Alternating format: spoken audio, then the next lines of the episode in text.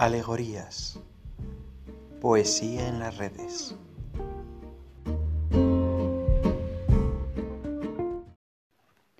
Tomorrow and tomorrow and tomorrow creeps in this petty pace from day to day to the last syllable of recorded time, and all our yesterdays have lighted fools the way to dusty death. Out, out, brief candle! Life's but a walking shadow, a poor player that struts and frets his hours upon the stage, and then is heard no more. It is a tale told by an idiot, full of sound and fury, simplifying nothing.